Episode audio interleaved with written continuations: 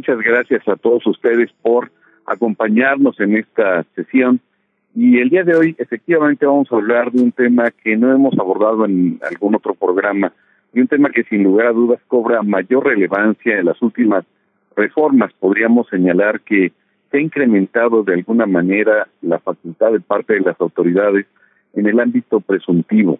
Si bien es cierto, el tema de la presunción es un tema novedoso al 100%, en razón de que este concepto deriva esencialmente de la materia civil. Y no es sorpresa el recordar que el tema de la presunción viene ya desde la época del Imperio Romano, así como lo oyen, de la época del derecho romano, obviamente traspolado y adecuado a nuestra legislación por el Código Civil y también pues en el mismo Código Fiscal habla de otro tipo de presunción, recordaríamos lo que establece y regula el artículo 68 del Código Fiscal, pero vamos vamos por partes para poder entender a cabalidad, con calma y como debe de ser, pues cómo está regulado este concepto de la presunción eh, por parte de los actos de la autoridad y cómo se han ido incrementando de alguna manera esos eh, mecanismos, esas mecánicas de parte de la autoridad en el tema de las presunciones. En primera instancia podríamos señalar entonces que, como lo acotamos desde un principio, pues que existen eh, los tipos de presunciones en el derecho romano y hay dos, dos tipos de presunción. La primera es el, la presunción juris tantum, que les ha sonar a muchos, que es el que se presuma un determinado acto o hecho y que se le dé la oportunidad a la otra parte pues, de desvirtuar ese dicho, esa presunción generalmente de parte de la autoridad. La presunción eh, eh, juris tantum implica, o lo que quiere decir es que se le da la oportunidad a la otra parte de que se defienda, manifieste lo que a su derecho convenga y especialmente desvirtúe el dicho de la autoridad, dándole un plazo, un término legal para que en ejercicio también de ese derecho pues manifiesto desvirtúe los las presunciones de parte de la autoridad. Juris tantum, es decir, se presume un acto cometido, se presume que se llevó a cabo un acto, pero se le da un plazo al, al particular para que se manifieste lo que a su derecho convenga. Y hay otro tipo de presunción que se le conoce como de jure. ¿Qué significa esto? Pues que la presunción no implica o no se le da la oportunidad a la otra parte de que manifieste lo que a su derecho convenga. Es decir, es una presunción directa y en contra de ello, pues ya quedaría un medio de defensa, pero no el derecho, entre comillas, de la otra parte de desvirtuar en un plazo el dicho de la autoridad. En eso consiste la presunción jure de jure. La pregunta sería, ¿esto se regula también así en el Código Fiscal?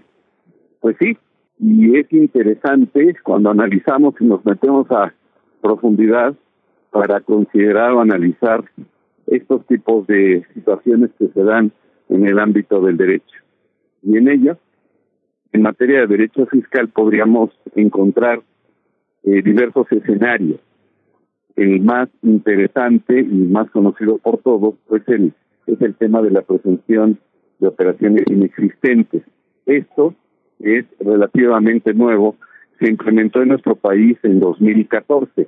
y en ese contexto pues es la primera vez a través de la cual la autoridad presume que los actos del particular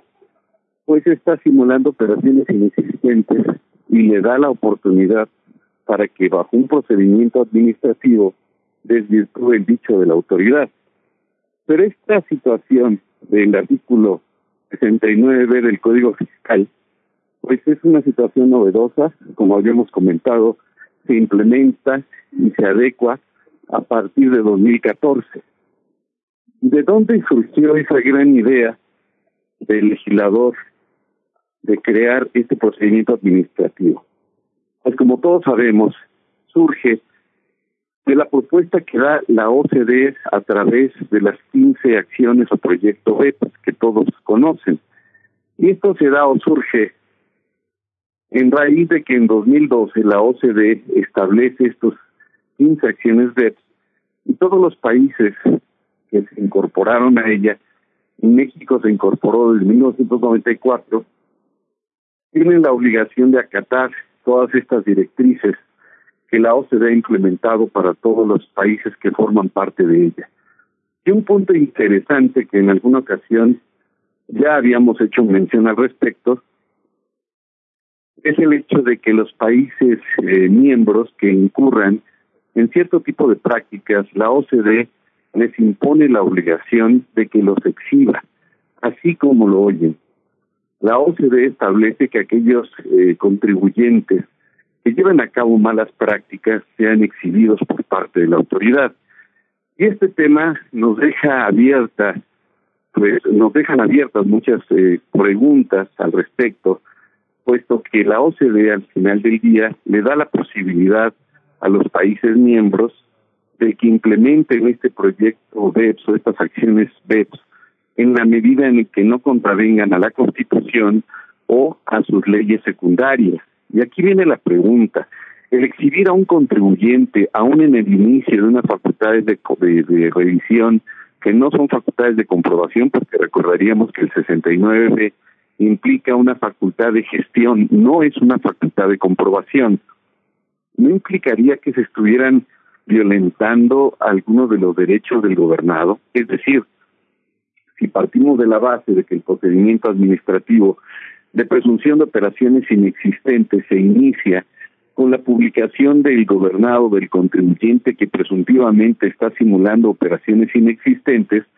y lo publica en el diario oficial de la Federación, lo publica en la página de Internet y lo notifica por buzón tributario, la pregunta sería, ¿no se estarían viciando, afectando sus derechos, sus derechos fundamentales? Puesto que se le está exhibiendo, valga la expresión, en la plaza pública, aun cuando este no se le ha determinado, no se le ha establecido de forma definitiva que realmente es un simulador. Y ese es el punto, ese es el tema interesante. Recordaríamos que la Suprema Corte de Justicia de la Nación en su oportunidad emitió una tesis aislada, la cual señalaba, que todavía está vigente y vale la pena señalar, establecía efectivamente que el contribuyente podría impugnar por vía de juicio de amparo la primera publicación en razón de que le afectaba a su prestigio. Vean qué interesante. Si bien es cierto, el procedimiento de presunción de operaciones inexistentes es una facultad de gestión y se le da ese derecho al gobernado para que pueda manifestar lo que a su derecho convenga y desvirtuar el dicho de la autoridad. También lo es que estaría afectando entonces su prestigio, estaría afectando su imagen pública. Y como lo comentábamos en un principio, estaría exhibiendo directamente frente a todos los demás gobernados y poniéndolo de alguna manera en un estado de indefensión. Y esto implica, pues, que eh, el contribuyente, si bien es cierto, va a tener 15 días para manifestar lo que se ha hecho convenga y de preferencia, pues, exhibir las documentales para poder desvirtuar el dicho de la autoridad y recordaríamos que en 2018 se reforma por primera vez el 69 y le otorgan pues esta este eh, derecho de que se pueda defender de 15 días a 20 días también lo es cierto también es cierto pues que con ello pues se pone eh, pues en tela de juicio el aspecto de si se cumple o no lo que establece el artículo 24 del Pacto de San José. ¿Qué dice el famoso Pacto de San José en materia de derechos humanos? Que los gobernados, ojo, no pueden ser eh, discriminados, no puede haber un aspecto de discriminación de parte del Estado para con los gobernados. Y esto es delicado porque el exhibir a un contribuyente, aun cuando no se encuentre en una etapa definitiva de simulación de operaciones, es exhibir al contribuyente y obviamente implica un acto de discriminación. Y ahí pondríamos entonces, o podríamos poner los focos rojos, en razón de que se está atropellando, se está violentando de manera flagrante un derecho fundamental. ¿Cuál? El 24 del Pacto de San José que acabamos de señalar. ¿Y en ese pacto México es parte? Claro que sí. Y la pregunta es entonces, ¿quién violentó esos derechos humanos? La OCDE al proponer toda esta serie de reformas que sigue implementando nuestro país y distintos eh, países que forman parte de la OCDE, o el legislador que a ciegas o por ignorancia o por un cinismo exacerbado llevó a cabo la publicación o la creación de este artículo, incluso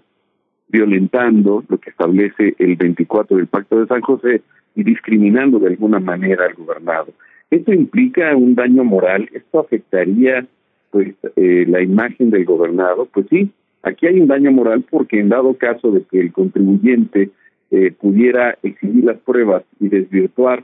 eh, pues el dicho de la autoridad, en algún momento podría, por supuesto, reclamarle a esta el pago de daños y perjuicios. Y esto, el, el problema verdaderamente es hasta qué punto realmente los gobernados lo han llegado a hacer. Hay que reconocer, como lo hemos señalado reiteradamente, que no existe en nuestro país esa práctica de poderle reclamar a la autoridad cuando ha habido elementos sobrados para la procedencia del mismo el pago de daños y perjuicios. ¿Por qué? Porque no tenemos esa costumbre de contrademandar a los autos a los actos de autoridad.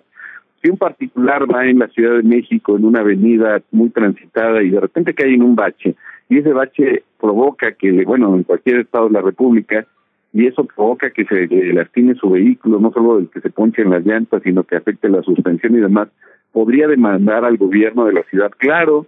por supuesto, por vía de juicio, pero por de juicio de nulidad, pero ¿por qué no se hace? Pues por falta de conocimiento de este tipo de, situaciones en donde pues la ley le otorga esa esa esa posibilidad y ese derecho de que se pueda defender. Y en ese contexto, pues ese sería uno de tantos puntos interesantes en donde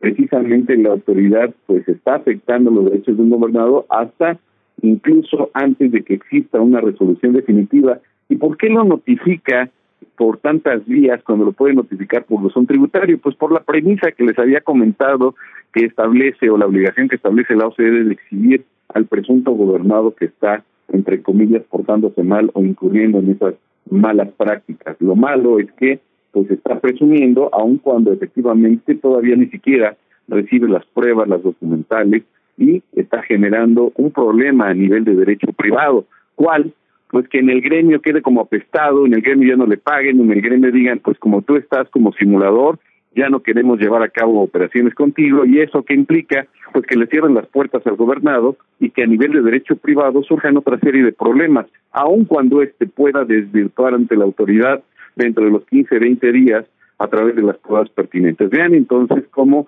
pues no está tan sencillito el hecho de que la autoridad reciba y luego le diga usted disculpe. Y este tema, como lo habíamos apuntado desde un principio, pues es un tema vigente, un tema que nos pica los ojos desde 2014 y que bueno, no habíamos caído tan en cuenta para dedicarle un programa que por supuesto va a ser quizá insuficiente para toda la información que esto implica. En primera instancia también hay que eh, pues señalar que los actos de la autoridad eh, fiscal en primera instancia se presumen de legales. Y esto obedece al hecho de que el legislador estableció pues una medida, un parámetro bastante interesante en función de que todos los actos que lleven las autoridades en general pues van a ser de que se van a entender o se van a presumir de legales. Y esto tiene un trasfondo interesante, es decir, no es menester, no es necesario que una tercera autoridad, como suele suceder en, en España, por ejemplo, que sea la autoridad judicial la que convalide o valide los actos de las autoridades administrativas.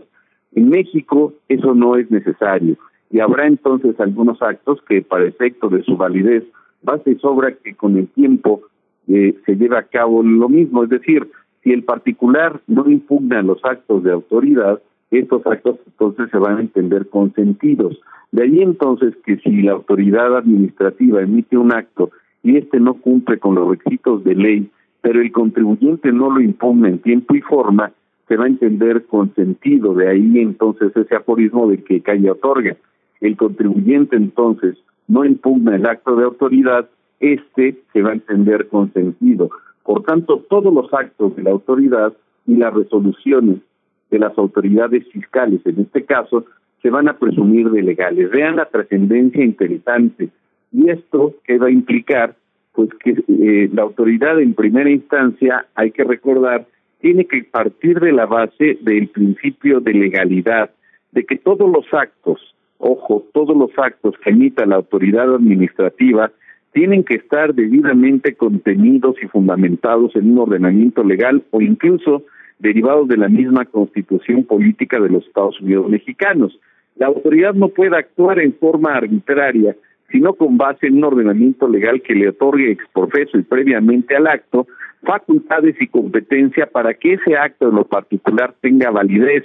Y por supuesto, esto obedece al derecho fundamental del principio de legalidad, del principio de certeza jurídica e incluso también del principio de debido proceso en donde se le dé vista al particular para que éste pueda manifestar lo que a su derecho convenga y poder en su caso desvirtuar y acreditar que esos actos que refiere la autoridad pues carecen de validez. Pero la segunda parte del artículo 68 que comentamos establece que, sin embargo, es decir, que los actos y resoluciones de las autoridades fiscales se presumen legales, pero que, sin embargo, dichas autoridades deberán probar los hechos que motiven los actos o resoluciones cuando el afectado los niegue lisa y llanamente, a menos que la negativa implique la afirmación de otro hecho. ¿Qué nos quiso decir el legislador o cómo lo podíamos entender o interpretar? Puede ser que el contribuyente, que el particular, en este caso concreto, en el artículo 68 del Código Fiscal, pues puede ser que la autoridad le reproche un determinado acto y el particular únicamente lo niegue, diga no es cierto, eso no pasó. O puede ser que el contribuyente diga no es cierto y ofrezca y ofrezca pruebas. Y al ofrecer pruebas implica la afirmación de otro hecho. ¿Y esto qué implicará? Que la autoridad tenga la obligación en ambos casos de que de demostrarlo a través de las pruebas correspondientes. Es decir, que la autoridad tenga ahora sí el derecho para poder desvirtuar ese dicho del particular. Pero hay un punto interesante que vale la pena recordar, y perdón que me haya desviado un poco. Todos los actos de la autoridad, recordaríamos, todos los actos de la autoridad para efectos de resoluciones o actos administrativos tienen que cumplir con un requisito elemental, fundamental, derivado, por supuesto, de pues este derecho de que tiene de defenderse el contribuyente, derivado de lo que dispone el artículo 17 de eh, pues esa tutela de derechos que tiene el contribuyente para poderse defender ante los tribunales de los actos presuntamente ilegales o arbitrarios de la autoridad. ¿Cuáles son esos requisitos? Pues que deban de ser debidamente notificados conforme a derecho todos los actos administrativos entonces y particularmente los actos en materia fiscal y las resoluciones en materia fiscal tienen que estar debidamente notificados. ¿Y dónde viene esa regulación? Pues en lo dispuesto por el artículo 134 del Código Fiscal que establece en forma expresa que las notificaciones de los actos administrativos se harán por buzón tributario, personalmente o por, por correo certificado. Quiere decir que a partir de 2014 que se implementa en nuestro país esta, este mecanismo eh, a través de, electrónico, a través del cual la autoridad puede notificar a un particular a través del buzón tributario eh, mediante los medios de, eh, de referencia que dio el contribuyente, es decir, el correo electrónico que para tales efectos emitió o le requirió la autoridad cuando se dio de alta para efectos del RFC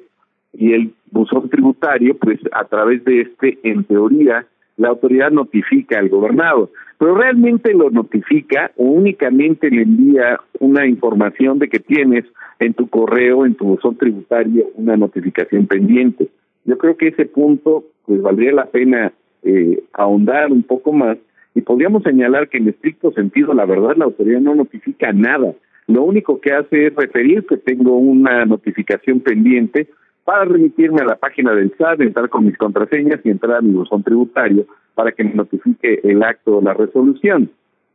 Esto no impide que la autoridad indistintamente también pueda notificar en forma personal, que yo consideraría lo más ortodoxo, o incluso por correo certificado, que podríamos decir que es el más inusual.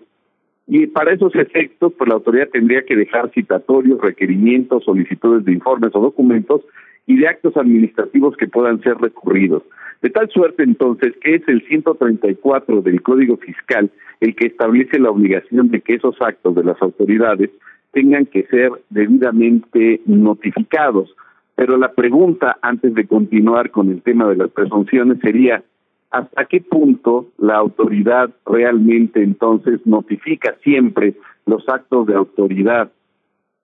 realmente la autoridad notifica en todos los casos eh, los eh, pues las resoluciones o los actos o no. ¿Qué sucederá entonces si la autoridad va al domicilio del contribuyente, toca el timbre, toca la reja dos veces, tiene cita con la novia el notificador, ya se le hace tarde, y bueno, pues decide irse. Cuando, pues puede ser que el timbre ya no sirva, que haya una lluvia torrencial, lastimó ahí los cables del, del, timbre, y pues el, contribuyente nunca fue debidamente notificado, y se encontraba en ese domicilio, y no se cumplió con ese, con ese requisito. Bueno, pues la autoridad tendría que notificarle por estrados, como lo previene la fracción tercera, y tendría que cumplir con una serie de requisitos. A lo que yo me refiero es que, pues no en todos los casos la autoridad desafortunadamente cumple con esos eh, requisitos de eh, notificar debidamente el, acto de autoridad. O pongamos el caso de que lo notifique por instructivo cuando no era eh, necesario que lo notificara de esa manera. Dicho de otra forma, en los casos en donde exista una indebida notificación o no se haya llevado a cabo debidamente eh, la notificación del acto impugnado, pues para eso a nivel federal el artículo 16 del, eh, de la Ley Federal de Procedimiento Contencioso Administrativo, pues nos, nos establece por, en los casos de excepción en donde pueda ser eh, notificado el contribuyente, más bien pueda argumentar el, el contribuyente que no fue debidamente notificado y es precisamente el artículo 16 en su fracción segunda. El artículo 16 establece que cuando se alegue que la resolución administrativa, ojo, y subrayado con Arial 18 y con un, eh, una marca de plumón amarillo, cuando el contribuyente, es decir, alegue que no le fue debidamente notificado o que le fue notificada ilegalmente, pues estos actos administrativos pueden ser impugnados y dice la fracción segunda, si el actor manifiesta que no conoce la resolución administrativa que pretende impugnar y así lo va a expresar en su demanda señalando la autoridad a quien le atribuye su notificación o su ejecución y en este caso al contestar la demanda la autoridad acompañará constancia de la resolución administrativa y de su notificación mismas que el actor deberá combatir mediante ampliación de demanda. Para esos efectos le van a dar 20 días al contribuyente para que manifieste lo que su hecho convenga en función de la información que la autoridad le va a anexar y que si no conocía la resolución la va a conocer y a partir de ese momento tendría 20 días para poder ampliar la demanda, pero más que ampliar la demanda, pues sería hacer la demanda porque hasta ese momento va a conocer la resolución y va a poder identificar cuáles serían entonces esos conceptos de impugnación para hacerlos valer en la aplicación de la demanda. Entonces, los casos de excepción, en pocas palabras, pues sería cuando esta resolución administrativa no le fue notificada o en caso de que le haya sido notificada, le fue notificada en forma ilegal. Y hay un tercer escenario también, que sería la negativa ficta, cuando el particular promueve un acto y la autoridad en tres meses no le contesta. Y ahí no empiezan a correr los 30 días después de los tres meses, sino en cualquier momento podría promover el contribuyente la impugnación de ese silencio de la autoridad siempre y cuando pueda demostrar y acreditar debidamente pues que eh, la autoridad que le hizo una solicitud a la autoridad o incluso que promovió un recurso y que la autoridad pues no no le contestó dentro del plazo de los tres meses y la autoridad tendría en todo caso pues que demostrar que efectivamente sí le notificó ese acto y que lo hizo conforme a derecho. Pero estos son los casos de excepción. Claro que si nos vamos al tema de las inequidades, hablamos de que el particular tiene 30 días en los casos de excepción para promover un juicio de nulidad, ya lo dijimos, que es el 16, fracción segunda de la de Contencioso Administrativo. Pero ¿por qué digo inequidades? Porque la autoridad administrativa pues tiene un, juicio muy interesante que puede promover después de cinco años, se llama juicio de lesividad. ¿Y en qué paso, en qué casos le dan al contribuyente la posibilidad de que después de cinco años promueva pues en ningún caso. Y ahí es donde vemos una serie de inconsistencias legales en donde la autoridad sí tendrá la posibilidad de impugnar una resolución que favorece al contribuyente, pues después de cinco años, lo cual se nos hace verdaderamente aberrante para que en pleno siglo XXI todavía la autoridad tenga esos, esos beneficios desmesurados en la ley. Y en ese contexto, regresando al tema de las presunciones, entonces, la autoridad advierte, derivado de la información que tiene en sus eh, pues en su base de datos, en su información, pues que el contribuyente está llevando a cabo entonces o está emitiendo comprobantes fiscales digitales y este no cuenta con los activos, con el personal, con la infraestructura o con, la capacidad material directa o indirecta para prestar los servicios o producir, comercializar o entregar bienes que amparen esos CFDIs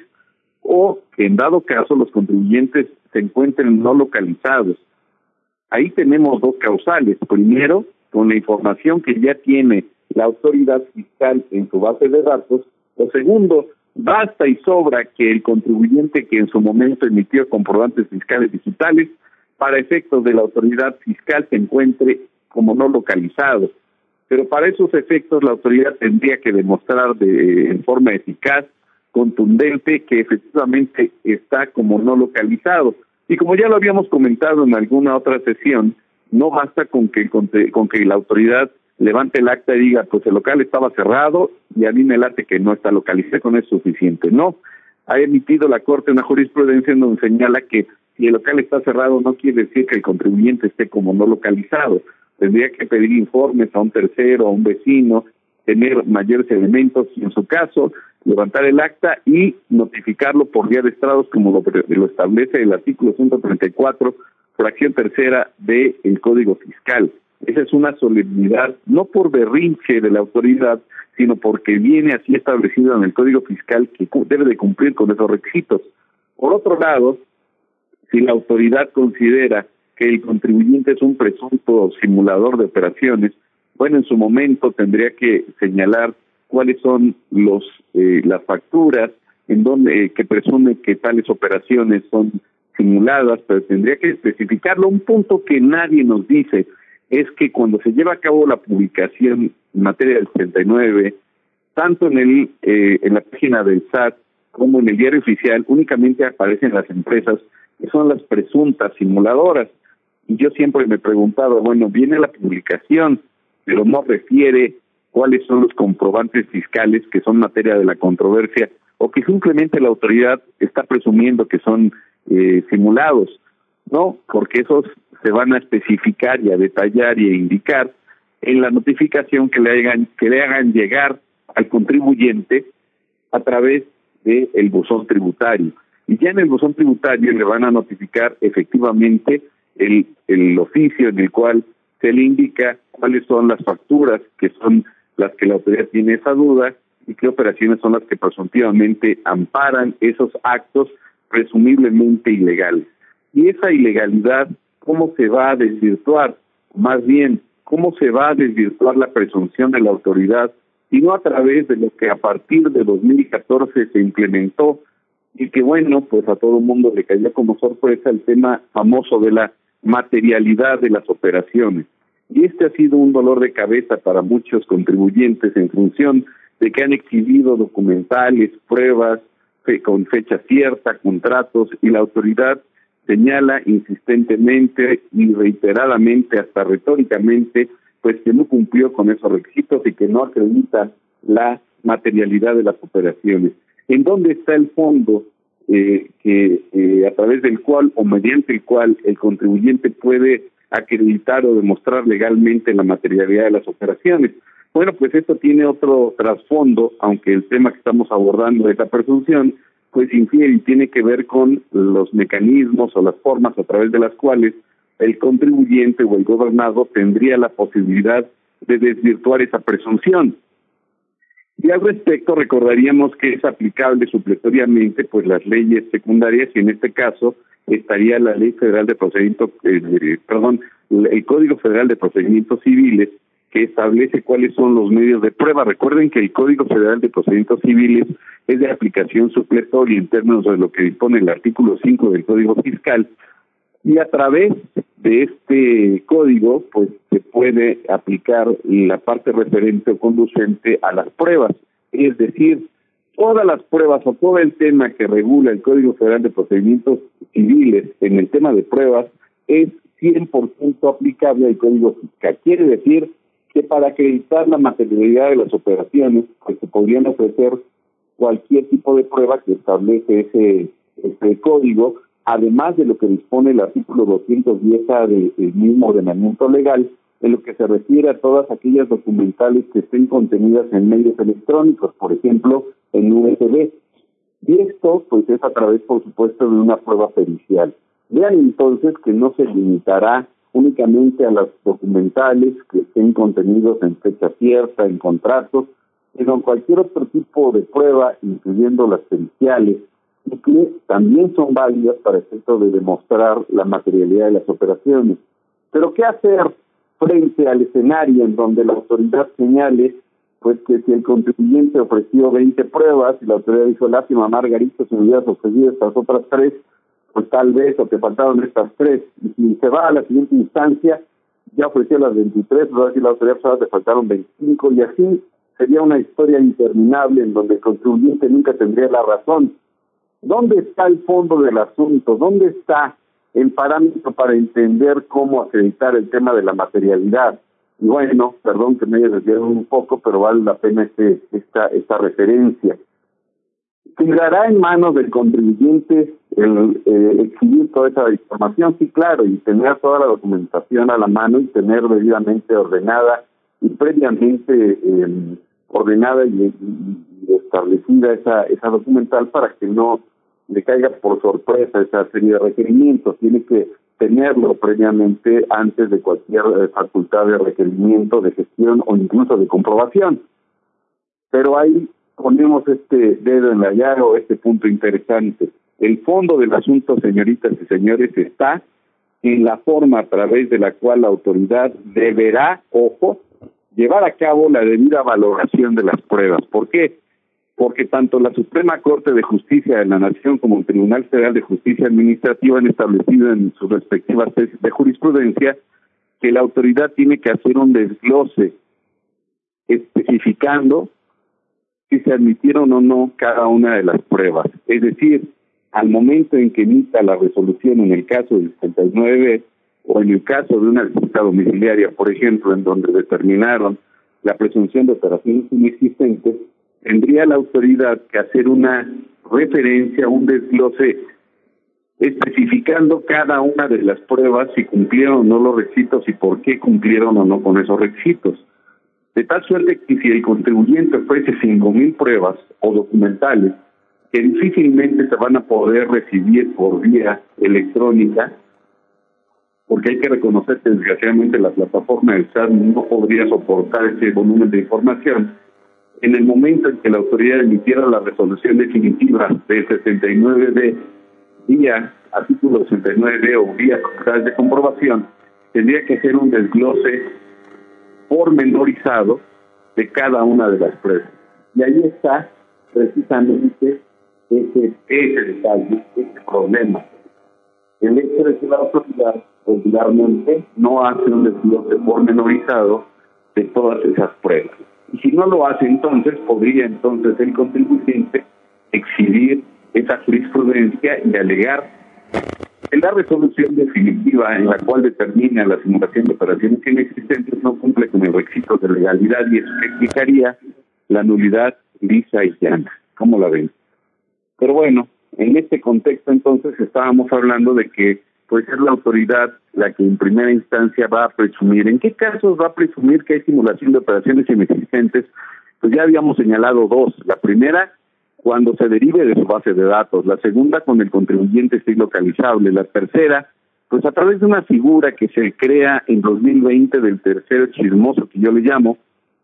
o tercero colaborador fiscal. Y efectivamente da la posibilidad a la autoridad de que un tercero, un particular, un contribuyente en teoría ajeno a la operación de presunto simulador, pueda enviarle un correo no a su buzón tributario,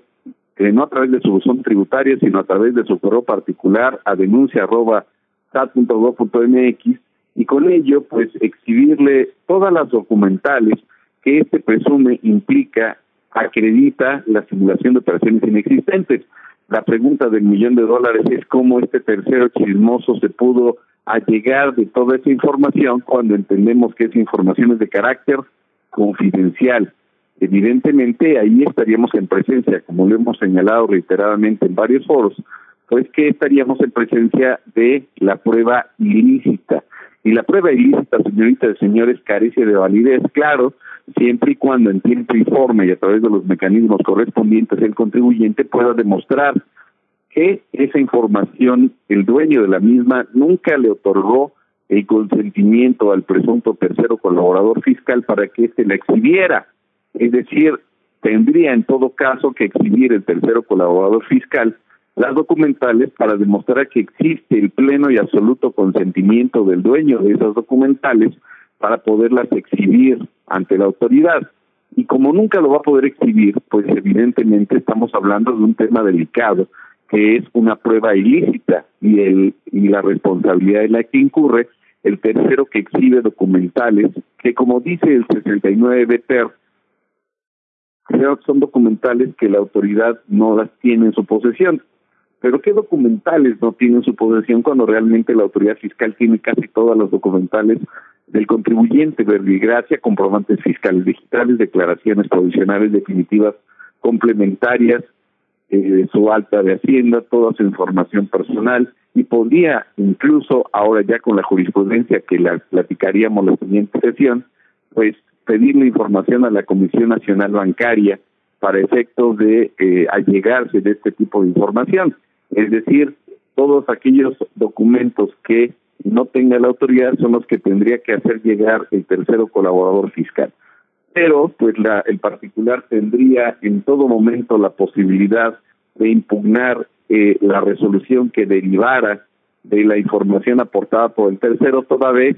que, como ya lo comentábamos, pues fue proporcionada en forma ilegal y en forma ilícita por un tercero que no tendría por qué tener justificadamente o de ninguna forma la información confidencial del el contribuyente o incluso de su contabilidad. Entonces ya hemos señalado tres causales. La primera, cuando la autoridad con base en la información que tiene en su base de datos. Dos, cuando el contribuyente esté como no localizado. Tres, cuando eh, se lleva a cabo a través del tercero colaborador fiscal. Y cuatro, por virtud de jurisprudencia que ha establecido la Corte en 2019, ya comentábamos que si bien es cierto el 69B, pues es el, la reina de las facultades de gestión, pues también lo es que el, la, la Suprema Corte hizo esa alquimia y por primera vez se puede llevar a cabo una facultad de gestión dentro de una facultad de comprobación, lo cual es inadmisible e inentendible, pero así, así lo consideró la Suprema Corte, y en el sentido de, de que dentro de las facultades de comprobación de las autoridades fiscales se puede llevar a cabo entonces la presunción de operaciones inexistentes, claro,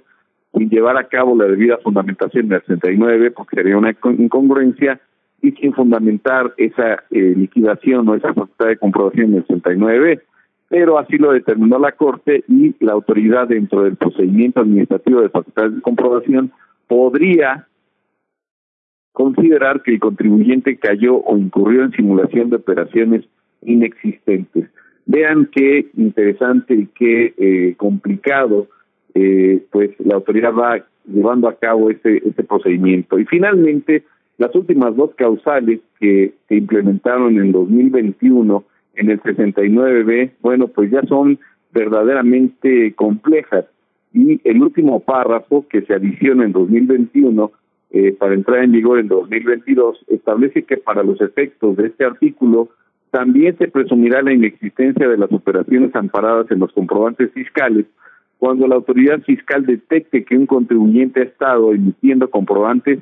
que soportan operaciones realizadas por otro contribuyente durante el periodo en el cual a este último se le hayan dejado sin efectos o se le haya restringido temporalmente el uso de los certificados sellos digitales.